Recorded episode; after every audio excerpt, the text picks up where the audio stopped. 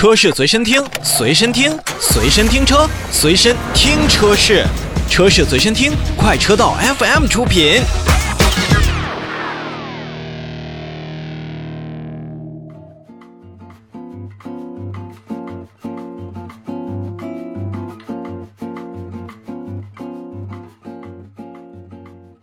新车来了，咱们一起看新车。蒙迪欧这一个福特品牌旗下非常知名的轿车车型，从2004年进入国内市场之后，就赢得了不少消费者的青睐。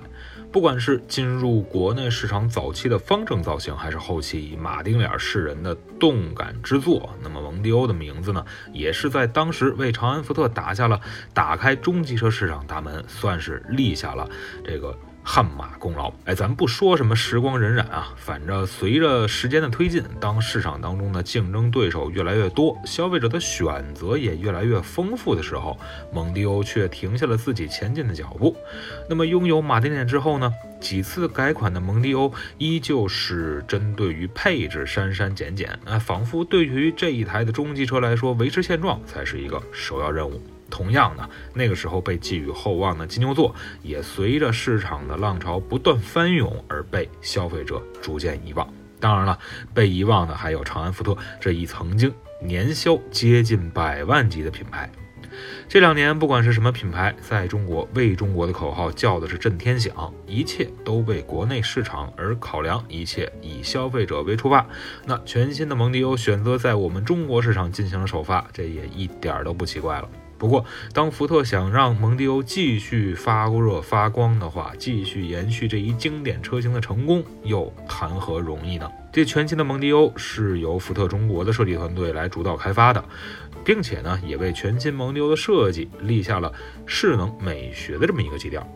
和之前在广州车展上上市的 EOS。类似全新的蒙迪欧也是采用了相近的前脸的设计风格，而最让人印象深刻的还是参数化设计打造的叫做呼吸鳞甲的格栅。在之前为大家介绍 EOS 的时候已经提到了，这个鳞甲格栅的灵感来源于现代建筑的幕墙，每一片格栅的形状、尺寸、排布角度也都不尽相同。那这样的设计呢，就能让鳞甲格栅在不同的角度下都可以呈现出比较细腻和丰富的光影变化。当然了，在车主接近车辆的时候，全新蒙迪欧的前灯也会依次点亮。那么再加上鳞甲格栅，呃，呼吸般的这么一个起伏，以满满的仪式感来迎接车主的到来。此外呢，作为蒙迪欧标志性的八边形进气格栅的形状，也被全新车型得以保留。同时，作为一台力求个性的车型，全新蒙迪欧的发动机盖上也是遵循了福特品牌性能车的一个经典设计。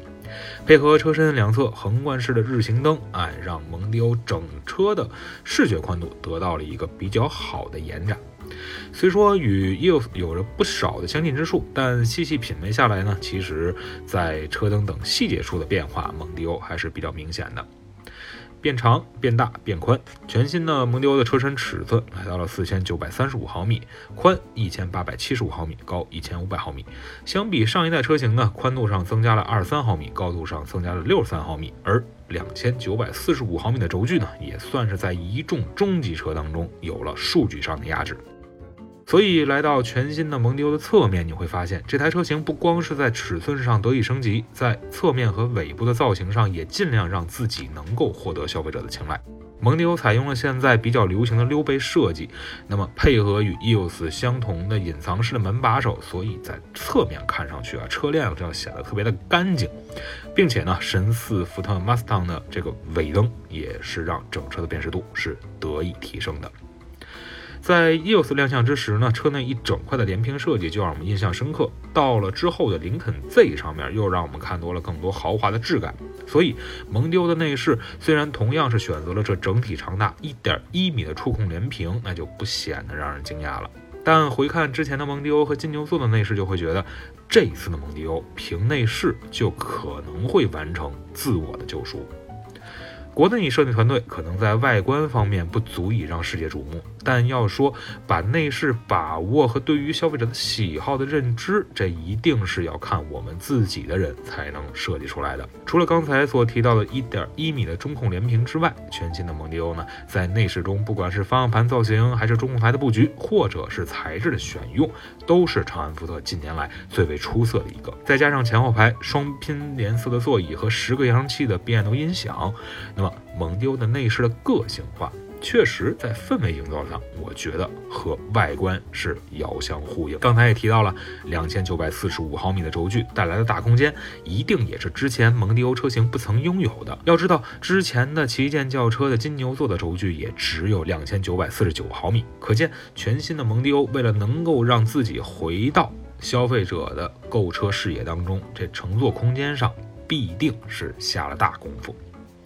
虽然一直有 2.0T 发动机，但现款的蒙迪欧在生命的末期，为了谋求低价高销量，让一台 1.5T 发动机装到了蒙迪欧的车身内。虽然用 1.5T 发动机作为一台中级车的动力系统并不少见，但我们脑海当中那台2.0的蒙迪欧，它才是真正的蒙迪欧。美系车呢就应该有那样的样子，所以眼前的全新蒙迪欧也是使用了福特的 2.0T EcoBoost 的发动机，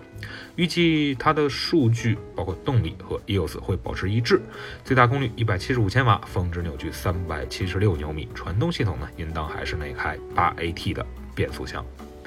从上市初期月均万台到二零二一年全年不足三点四万台，蒙迪欧在国内市场风光过，但也经历了数年的阵痛。这一次蒙迪欧的全新的换代，确实是让我们看到了国内设计团队的努力，也看到了福特对于蒙迪欧车型再次的寄予厚望。不过回看整个福特集团在国内的市场表现，不管是长安福特还是越来越好的林肯，其热卖的车型早已完全倒向了 SUV，